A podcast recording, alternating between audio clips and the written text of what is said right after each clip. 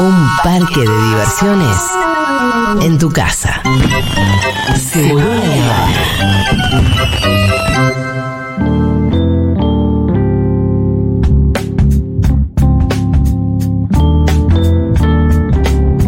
Gaby Borrelli, Gaby Borrelli, te extrañamos Gaby. Ya tenés cortinita, Gaby. Alguien te hizo. Alguien me hizo una cortinita. Una artística. Gaby Gaby Borrelli. No se mató tampoco, ¿eh? No, pero para mí es suficiente. Sí, para mí si quieren bien. mandarle cancioncitas a Gaby, son bienvenidas al 1140 66 000. Gaby, bienvenida. Bueno, gracias. Como siempre nos encanta conversar. A mí también, yo converso mucho como con, Sí. con ustedes, eh, Sí. como conversan todos los que están escuchando cuando los escucho, que eso es lo que tiene la radio, que vos conversás un montón. Con, no. Yo hablo mucho con la radio, uno discute, pero bueno, es lindo verse, a mí me encanta eh, venir, estar acá en el estudio, me agarra, me pasan un montón de cosas que lo hablo con mi terapeuta. Sí, bueno, eh, recién me contaste fuera del aire algo que te pasó. Vos estás un poco en Estados Unidos, un poco acá. sí. Eh, que apenas llegas acá te das cuenta que la conversación enseguida es más profunda. Es increíble, ¿no? La- la- la- digo, eh, esto lo dice mucho María Esperanza Casulo, lo dice siempre, ¿no? El grado de, que no nos damos cuenta, el grado de pensamiento político que tiene la sociedad argentina, Sí. incluso en la pequeña conversación, ¿no? Yo voy a dejarle la ropa al que le lava la ropa y me dice, che, ¿viste lo de mi ley? ¿Estás Sí. contenta? con-?" Te, te- te tantea, Sí. te tantea y en dos minutos estás en una conversación profunda, ¿no? En el bar también, entra una señora, ¿qué tal? Enseguida hay eso que yo noto Sí. que, bueno, Estados Unidos es un país realmente muy paradigmático, ¿no? En ese sentido de la no profundidad política, Mm. ¿no? Es justamente la no charla política, la no discusión política. Vos podés estar viviendo años estadounidenses sin ir a votar. Sí. Entonces, digo, eh, justamente es el paradigma del capitalismo pseudo Es apolítico. loco porque lo venden como la gran democracia, ¿no? Cuando en realidad te pones a mirar un poco más y es un sistema que. Es un sistema poco participativo, Sí, ¿no? Poco eso. participativo, de libertades, pero justamente las libertades. Igualmente, eh, yo viví toda la, la, la, la, eh, la campaña de Milei allá, ¿no? Bueno, sí, sí, toda la campaña de Milei. Eh, y yo decía, Estados Unidos está más peronizado, más per- es Sí, más claro. peronista Sí. de las cosas locuras que ahora se bajó Milei porque se bajó de todas, ¿no? Pero por ejemplo, en Nueva York, no el Airbnb en Nueva York, digo, es una cosa Está súper regulado. esta es una intervención total del Estado. Vos no podés alquilar departamentos vacíos. Tenés que vivir vos. Para el, Ah, para el Airbnb. Exacto. O sea, vos podés alquilar una pieza Exacto. durante dos, tres días, una pieza de tu casa. No puede haber una vivienda ociosa en, en, en Nueva York, No, es señores. espectacular. ¿Entendés? Esa es la intervención. ¿Vos sabías esto? Y claro, ¿sabes lo que pasa? Que si yo vivo en el frente del Central Park, no Sí. quiero que vengan cada dos días a cambiarme eh, la gente. eh, eh, es defender. Algunos consorcios de acá me dijeron que lo están haciendo también, que se ponen de acuerdo los consorcios. Sí. En San Telmo, por ejemplo, y dijeron, no, chabón, no alquiles para Airbnb. Porque no quiero tener cada dos días gente, Gente nueva. australianos, japoneses, Cada gente dos nueva días. entrándome como si fuera un hotel. Acá vivo, es mi casa. Sí, sí. Digo, quiero tener una relación con, sí. con los vecinos. Pero bueno, además de esa, de, de- de esa cuestión que es como más em, subjetiva de la gente, Hay una está, la cuestión, está la cuestión de la regulación y de lo que pasó con los precios de los alquileres. la ¿no? ciudad de Nueva York reguló el, la- el- ¿cómo se- eh, el- el alquiler temporario de esa manera. Los, no puedes tener un departamento solo para eso. Tenés que alquilarlo en las leyes de- del alquiler no Sí. temporario o podés alquilar vos si vivís ahí. Una habitación, otra habitación, el altillo, el sótano, lo que se te cante, pero Sí. tenés que ser, tiene que ser tu propiedad. Esa es la regulación de Nueva York. Y otras ciudades también las tiene, ¿no? Porque justamente si no, ¿en qué se transforma una ciudad? Tiene que ver con una política también, bueno, la, la verdad que en la ciudad, no sé si las cosas van a cambiar, pero en el sentido de cómo el imaginario ¿no? De lo que se vende como libertad o se vendía Sí. como libertad, en realidad es solapado. Qué Bueno, tiringo, ¿no? Esto que- muy es- tiringo. que no se puede, no- tanta vocación de colonia, hermano. El macrismo tiene vocación de negocios. Exacto. Entonces el macrismo también a la ciudad y lo que estuvimos viendo en los últimos 15 años es como una gran inmobiliaria y es un gran negocio también para los Macri, que no por nada se, lo pas- se la pasó al primo. Es sí, totalmente. Porque yo. Yo entiendo que haya familias que se dedican a la política. Por supuesto. Existen. Hay en la Argentina. Y además, eh, tampoco me parece, viste que siempre los periodistas son los acusados de nepotismo. Si vos pusiste a tu hermano en un lugar clave de la gestión, para mí se entiende si vos pones a tu hermano en un lugar clave de la gestión, porque vos pones a la gente con la que conoces, con la que militaste, en la que tenés confianza. Ahora, pasarle la ciudad a tu primo.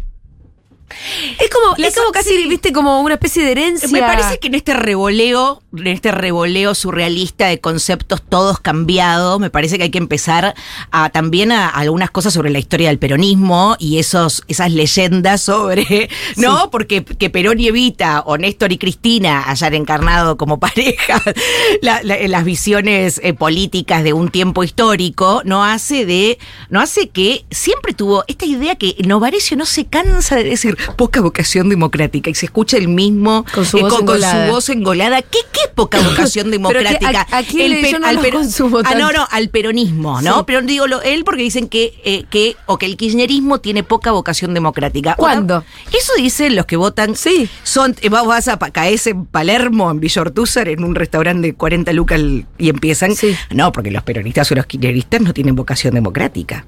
Y lo dicen, ¿no? Tienen sí. y le- les encanta decir, no tienen, claro, cuando es, eh, Sí. eh, no puede ser Nadie más ganó más elecciones que nosotros, hermano. Nadie ganó más Nadie elecciones. ganó que más elecciones ni nadie pagó las costas de los gobiernos de factos. No, claro. También. eh, so- eh, es a los gobiernos peronistas a quienes les hacen golpes de Estado. Exacto, es a los gobiernos peronistas y también es a los gobiernos peronistas a los que le hacen, bueno, un, bueno también golpes más, más o menos medidos y donde, y donde pongo en eso también el, el- el intento de asesinato a Cristina Fernández de Kirchner, ¿no?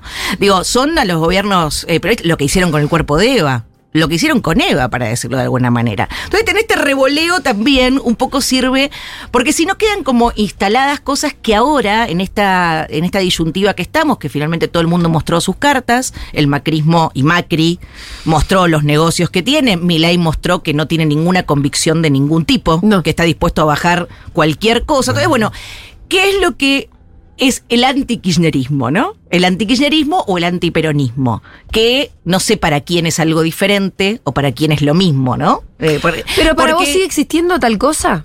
¿El kirchnerismo? El antikirchnerismo. Por supuesto, es de lo que están basados. Por supuesto. Ellos, pero abajo. Yo creo que están, no sé si. Hay una, No, una tema ahí- sí, yo creo hay que una- existe, el tema es que hay una convicción falsa de pensar que es el 70% de la sociedad.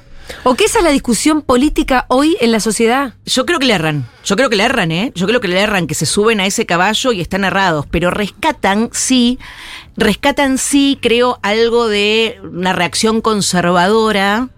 Eh, por ejemplo, el video ese, el video ese, porque se está jugando más acá lo que las personas son que lo que las personas hacen. Mm. El video ese de la mujer que está en el bondi, ¿no? Y dice, eh, no, vengo de Padua y voy al Churruca, Sí. ¿No? Y dice, uy, te- ¿qué te parece lo del... Era todo- ¿qué, qué te parece lo de los 700 mangos? No, yo no podría, ¿no? Me parece que es una medida ni a tener en cuenta sacar el subsidio. Bueno, ¿y a quién vas a votar a mi ley? Sí, sí. Bueno, Pero, aparte le dicen, pero vos sabés que es mi ley el que propone sacar el subsidio. bueno, Sí, yo igual una- lo voto a mi ley. Yo tengo una teoría. A ver. Porque iba al Churruca la señora. Era señora de policía. Exacto. Sí, yo, lo- yo también lo pensé. Uno quiere estigmatizar. no, y además otra cosa que es el pelo negro. Vos sabés que Sí. nosotros Claro. con el pelo. Sí. La- hay un color de tintura negra que es el color de la policía. ¿Ah, sí? Es el, ¿Vos lo que- tenés esto? Avisale al Pitu porque. es el color que No me tiño por- A ver, por- las peluqueras que llamen ya, es el color negro tal Sí. que es el de las policías, mujer, de las policías. ¿De las mujeres policías? Sí, sí. Las mujeres policías van a la peluquería y piden, quiero el, quiero el negro policía. Y ahí le traen uno morocho vestido de policía. Ah, no. No.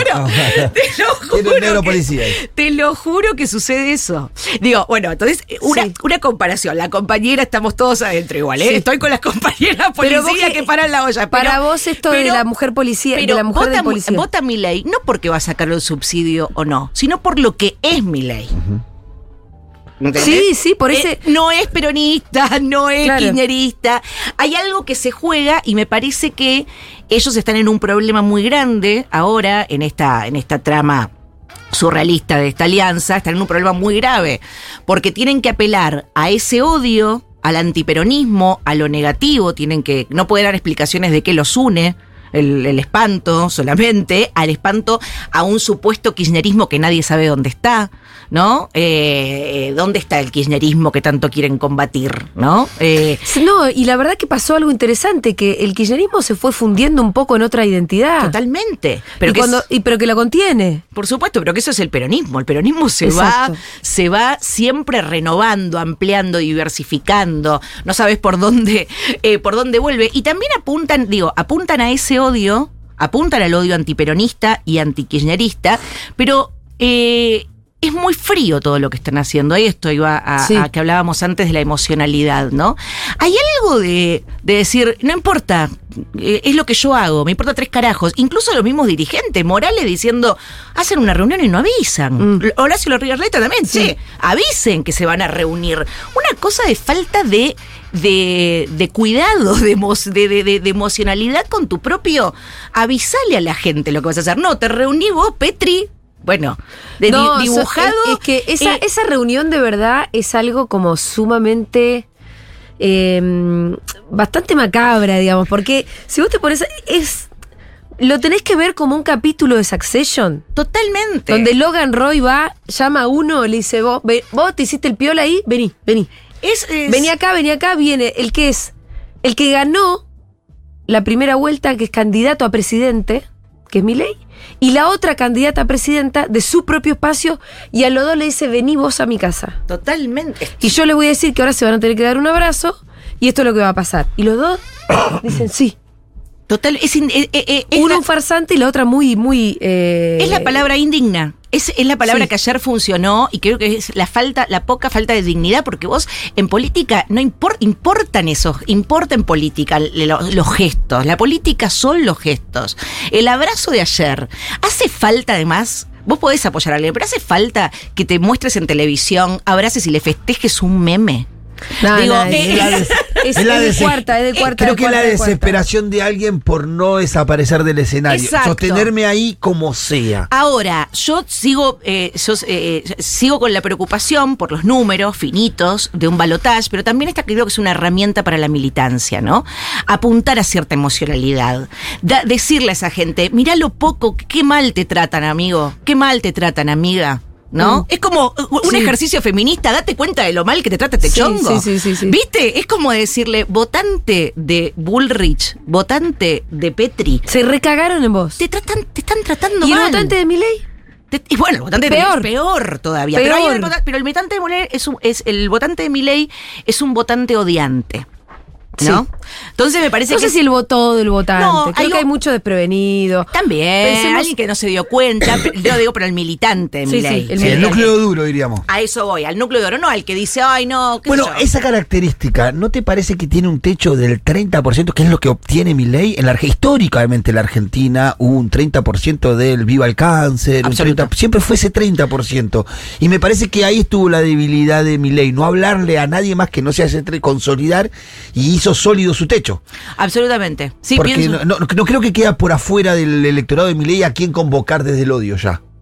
Yo ya no, creo que tiene ya un haya. techo. El odio tiene un techo. Es una fuerza más poderosa que el Sí.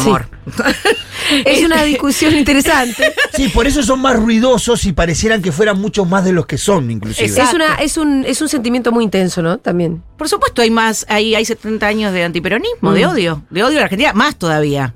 Eh, desde- Pero que desde la nunca superó el infame. 30% del electorado. Y además hay No. una cosa que el, ese odio eh, siempre tiene el objetivo de aniquilar el peronismo. Por supuesto. Lo hicieron con bombas en Plaza de Mayo, lo intentaron hacer eh, eh, desapareciendo 30.000 compañeros. Bueno.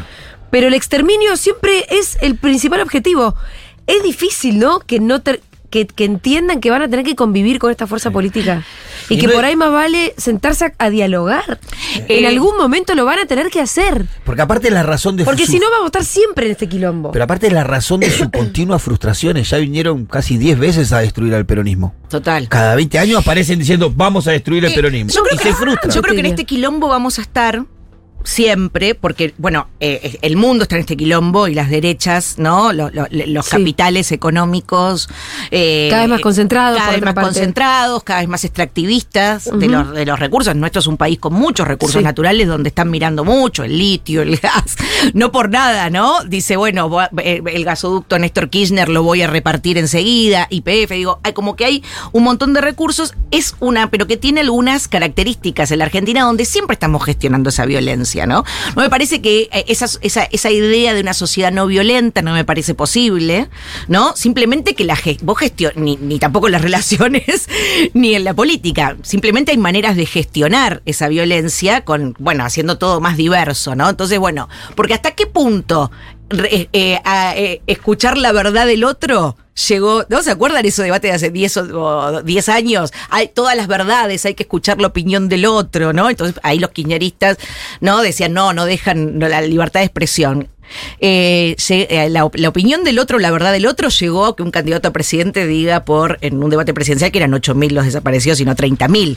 Quiero decir, ese debate también está. ¿Hasta dónde la opinión de otro? ¿Hasta dónde se gestiona? Y cuánto la opinión de otra, que es mentira, que es canalla, eh, que transporta odio, que produce discursos de odio, se mueve entre nosotros y con qué fuerza vos le disputás. Siempre hay bueno, una fuerza. eh, hay una gran paradoja que es que termina eh, creciendo adentro de los marcos de la democracia una fuerza que es antidemocrática. Y Exacto. entonces uno dice, bueno, ¿cómo es esta paradoja? Y me parece que eh, eso siempre que hay que gestionarlo y y hay que hacerse, tenemos que hacernos más fuertes. También eh, la autocrítica de nosotros, bueno, como de- también decíamos el otro día, no hay que hacer lo mismo, ya aprendimos del 2015, todos aprendimos lo que hay que hacer, ¿no? Eh, eh, es decir, eh, la reserva, voto con reserva moral. Bueno, vamos todos porque acordamos en otros grandes puntos. Lo que quiero decir con esto es que eh, ese odio, y, y- y vuelvo a la palabra de que el odio es más consecuente que el amor, y tal vez más... Es más- persistente. Es persistente. El amor está lleno de decepción. Va, viene. Va, viene, tiene diferentes intensidades. En cambio, el odio es algo de lo que aferrarte justamente cuando te falta el amor, ¿no? Y es una, es una, es una tabla eh, dura y rasa para sobrevivir en el océano de la existencia, para decirlo. Uno sobrevive con el odio. Entonces hay muchas familias, incluso que eso lo rompe un poco el peronismo, ¿no? La, la, la, la- la hija, eh, la hija peronista de una familia gorila, ¿no? Como que se van rompiendo esas cuestiones cuando se contraponen a fuerzas más vitales, ¿no? Eh, más, más vitales que no tienen que ver con esto, con la aniquilación del otro. Por eso me parece que también es momento de decirle al militante de Burley, no te dejes maltratar así. Mira que te están maltratando, acá te vamos a querer seas lo que seas. Vos pensás más en el a- de Bullrich, yo pienso más en el de Milley. Yo pienso en el de Bullrich. Sí, porque yo lo que siento, aunque creo que al final termino creyendo que claro, pasa que es difícil es difícil distinguir a veces entre entre Bullrich y su y su votante, entre Milley y su votante, pero claramente son cosas distintas. Me pasa que siento que el votante de Bullrich es un poco más ideológico. Hace más tiempo que está bancando esta fuerza política que lo viene representando posiblemente hace ya más o menos, no sé, 15 años. Es de derecha, es más tradicional. El de Milley es más, es más ju- juvenil, es un chaboncito que está perdido. Le interesa la cuestión pública, le interesa. No es un apático, le interesa la cuestión pública. Se llenó de ese odio porque se lo vinieron a ofrecer y posiblemente ante el vacío de otra cosa. Y es entendible que no se haya re- sentido representado. Porque son muchos años de crisis, de que todo el tiempo es un desastre, siempre estamos súper estresados con las cosas. Eh, y entonces vino y lo llenaron de esto. Odio con algunos chiches, con una peluca, con, al- con alguna propuesta de algún futuro, aunque sea medio apocalíptico, pero algo distinto a lo que hay ahora. A mí ese votante como que yo lo siento que... Puede ser. Yo siento que lo pude ir a buscar un poco más. Yo- Alguien que votó a Bullrich me lo imagino una señora, viste, pelo, pelo de cocker más en recoleta, que ahí se va a quedar. Gorila siempre fue y siempre será. Y el de Milei, Eh, sí, hay también un, vo- un voto. una incógnita más para mí. Sí, es una incógnita. Sí, eh, yo creo que también apunto, a- hay como una generación, hay como, yo veo que también hay una generación profesional de entre 30 y 40 años, un poco clase media, tirando para arriba, que es muy antikirchnerista. Que es muy antikirchnerista, que votó a Bullrich porque era lo que, que Milei que Milei no le cierra por loco y también antiestético, y cuando Sí. digo antiestético moral, es la forma, ¿no? Sí, sí, sí. Eh, porque hay algo que para decirle, eh, a una nota al pie acá, hay algo para celebrarle a la sociedad argentina, incluso a los votantes desprevenidos de Milei. Toda la, la estética de derrumbar, de explosión, de motosierra, Milei tuvo que ir para atrás con eso. Sí. No gustó. No gustó Sí. esa, es, eh, eh, Toda esa performance. Toda esa performance, porque esto no es Estados Unidos. Justamente, toda esa performance violenta Sí, sí. de un vikingo entrando no funcionó acá. No. Un poquito la motosierra, pero enseguida las propias familias dijeron, ¿qué haces, loco, con la motosierra? eh, y también incluso te diría que por- no funcionó acá, sí funcionó más en Brasil. en Brasil funcionó En un. Brasil, Bolsonaro y los, los Las armas. y las armas, como que prendieron más. Acá fue más como para. claro, vos date Somos cuenta argentino, pará. Que lo, lo primero que le dice Bullrich le ataca con las armas. Sí. Que Bullrich, recordemos que es la, la primera que dijo El hace que un montón. arma, que no armada. ¿Por qué? Porque ahí notaron algo con Sí, lo de las sí, sí. armas. No gustó. En la sociedad argentina no quiere la gente No, armada. no. Es, es así, no le gusta. Es que además los que estudian Focus y todo dijeron, esto es de las, de las cosas. Al que chabón no van. argentino, no le, al, al chabón trabajador Mm. no le gusta tener un arma en la casa. No. Yo me acuerdo cuando en los 80, 90, mi, mi, mi, que mi papá una vez dijo, se le ocurrió, no, tal, tal, compré un arma. Mi mamá dijo, un arma no entra a esta casa. Como que hay algo. sí, sí, sí, sí. No entra un arma a esta casa nunca. Como que ese, eh, eh, la clase media argentina rechaza mucho. Bueno, eso tuvo que ir para atrás. Pero volviendo, creo que hay eh, esas eh, puede ser generacional, ¿no? A mí se me escapa un poco realmente lo que pasa entre la- Sí. lo, lo que pasa en la juventud, muy juventud, eh, sí es lo que pasa en la segunda juventud. Creo que hay eh, un, un- un- un gran porcentaje que votó a Bullrich porque es antikirchnerista y no es solo la señora Cocker. Creo que hay un profesional de clase media sí, sí, sí. que dice, no, me cagó, que, que también estaba un poco Cristina, más o menos, que Alberto, que cómo se equivocó Cristina, que estoy harta, que, que tampoco tiene o- más mm, otra discusión, que no le alcanza, que alquila, que está un poco harta, que votó a Bullrich y un poco también va a hacer lo que le dice, bueno, va a hacer, dice, bueno, es por acá, la ve, yo apunto a la emocionalidad de, de ese votante de Bullrich, porque eh, en los en los de Milley por ahí tenés raz- coincido co- con, que son más cooptables, pero hay un núcleo duro Mm. que también va a seguir, ¿no? Eh, Además, para, y para ser más precisa, te diría esto. El que votó a la reta en La Paso, después la votó a Bullrich, porque es la que ganó en la interna del partido que él eligió votar. aunque no les gustara. Aunque no, le aunque gustara, no les gustara. preferían a la reta, por algo lo votaron. Exacto. Fueron y votaron a Bullrich. Bullrich quedó afuera del balotaje. Yo ese votante lo veo más cerca de masa. Sí, va a votar, en- va a votar en blanco o en masa. Y más cuando se rompió, se rompió el espacio que lo contenía, porque el votante de la reta sintió que tenía que votar a Patricia Burri porque era parte de Juntos de Junto por Cambio, que ya no existe como Cuando tal. ya no existe, ya no hay que te ancle ahí. Exacto, exacto. Me parece que está todo muy. Me parece que está todo eh, muy. Yo creo que, que- que se perdió. Sí, la- eh, económicamente eh, estamos muy mal, pero también. como culturalmente, ¿no? Como culturalmente estamos dando como realmente Sí. una batalla donde Unas discusiones que son insólitas. una discusión. Me parece que este revoleo surrealista Mm. Mm. en el que estamos, de una trama principal con miles de subtramas donde festejamos a Amalia Granata, Sí, sí. O, o yo me alegro porque, porque eh, eh, Elisa Carrió o nos llama. Checopar. Claro, Babi Checopar en Sí, no, y Elisa Carrió llamando a todos los periodistas que están bancando a Milei ahora cagándolos a pedos, Exacto, es es, espectacular. el momento y puede parecer pelotudo, Sí. pero no lo es. Es el momento de ponerle un poco de ternura. Sí. Es el momento de estas semanas que se vienen complicadas, apelar a la emocionalidad, porque este, esto, sobre todas las cosas, nosotros nos reímos, pero sobre todas las cosas es un maltrato muy grande de la, poli- de la dirigencia política a los votantes. Sí. Sí. Eh, eh, eh, eh, es un, yo lo miro en términos de maltrato. Lo de ayer fue De un manoseo. de un manoseo eh, horrible que los votantes de- deben sentir. Y nosotros ofrecer, Se ofrecer. sentía, se sentía, mientras estaba pasando, yo soy echar las bolas, mirar las páginas libertarias, se sentía un desconcierto ahí como de qué estamos haciendo, a dónde vamos. Después se acomodaron igual, porque algunos ya tienen fanáticos mi ley como todo, ¿no? Exacto. Algunos después se acomodaron, pero hay otros que quedaron como dudando ahí. Mira, vos, vos, eh, eh, vos le bancás algunas cosas a tus dirigentes cuando tenés una historia política. Es como, bueno, Claro. Vos le bancás a, a una pareja que te diga, ¿no? Sí. Cuando ya sabés que no es. ¿Entendés? Pero cuando vos estás empezando a tratar con alguien. Recién te conozco hace dos minutos. Entonces, No te porque- tirás un pedo a- Eh, al claro, lado de la cama, Esto ¿no? lo digo por la Lo respuesta evitás, que puede claro. venir. Ah, Sí. pero Sí. ustedes se bancaron el peronismo, bancó un Menem. Bueno, sí, eh, primero postó un Menem porque eh, Menem apareció en el 89 como un caudillo. eh, Era otra cosa. un caudillo riojano Pero del era- interior. Pero digo, y uno perdona, digo, uno, uno dentro de un movimiento tan amplio como es el peronismo o un movimiento nacional y popular. de- Pero aparte después a Menem no... Yo no- creo que forme parte de la historia del peronismo. No, pero a, yo no lo a yo no- diferencia incluso de. yo no lo niego, no lo digo, pero digo, por, por digo lo que puede, eh, el, el sintagma es lo que puedo no perdonar Mm. un Sí. militante político, ¿no? Sí. Y digo, eh, no Pero yo creo que, a diferencia de Milei, ni Menem ni Macri fueron tan explícitos.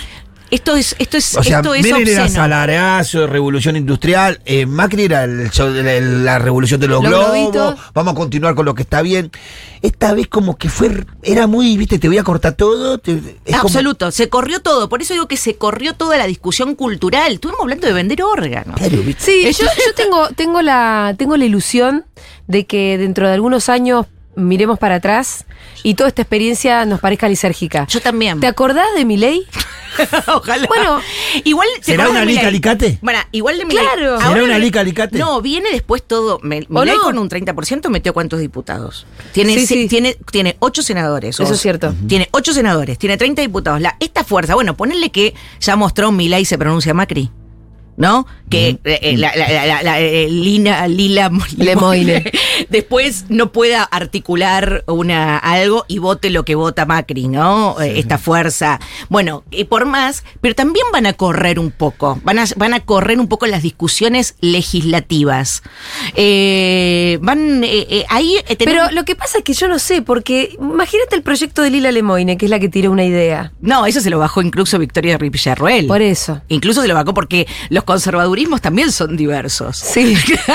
Pero yo, ¿qué Los idea puede venir de ahí? Claro que se forma un bloque y hay que ver también cómo se reordenan, porque Exacto, eso es una. Eso, es- eso, ¿dónde esa- va a quedar Lustó? ¿Dónde va a quedar Jacobiti? Esa gente, me parece que se va...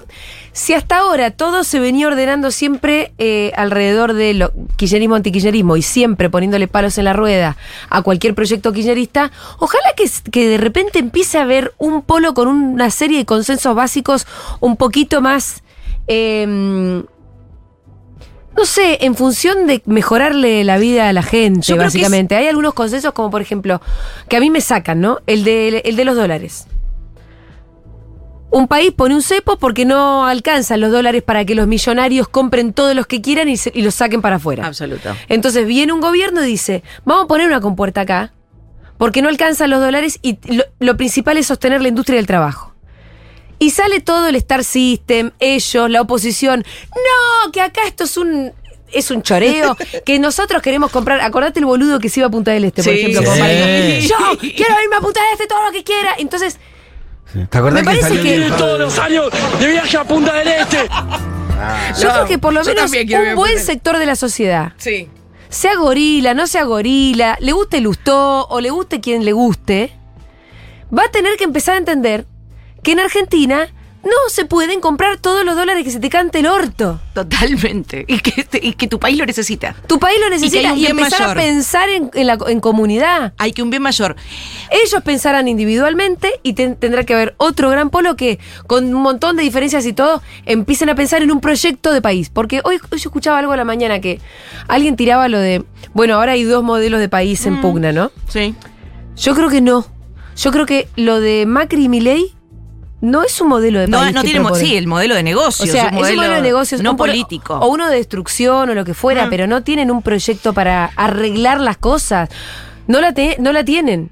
Por eso yo creo que esa, ese reordenamiento que se va a dar político no se va a dar sin un re- re- reordenamiento cultural de cuáles son los temas que vamos o no a hablar en la sociedad argentina. Es decir, ¿Cuáles es- son los nuevos límites? ¿Cuáles son los nuevos límites? Eh, Pero eso no se da solo en el ámbito político sin que se den las discusiones sociales. Entonces, creo, este es el momento, cuando eso me refiero, este es el momento del revoleo, de decir, che, mirá hasta dónde llegamos. Mirá hasta dónde llegaron, Mirá hasta ¿no? dónde llegaron. Eh, Digo, tuvimos, porque la sociedad argentina, y volviendo al inicio de la conversación, Eh, eh, es eh, es un- una sociedad que enseguida habla profundo. Mm. ¿Viste? Enseguida habla profundo. Hablamos profundo de aborto, hablamos profundo de relaciones. Ahora de están las amor. Swifties Las Swifties. que se pronunciaron La- las en amo. contra de mi ley porque siguen y son respetuosas del legado de Taylor. Obviamente. Que en su momento decidió en Estados Unidos decir, con muchas eh, Sí. dudas, Sí.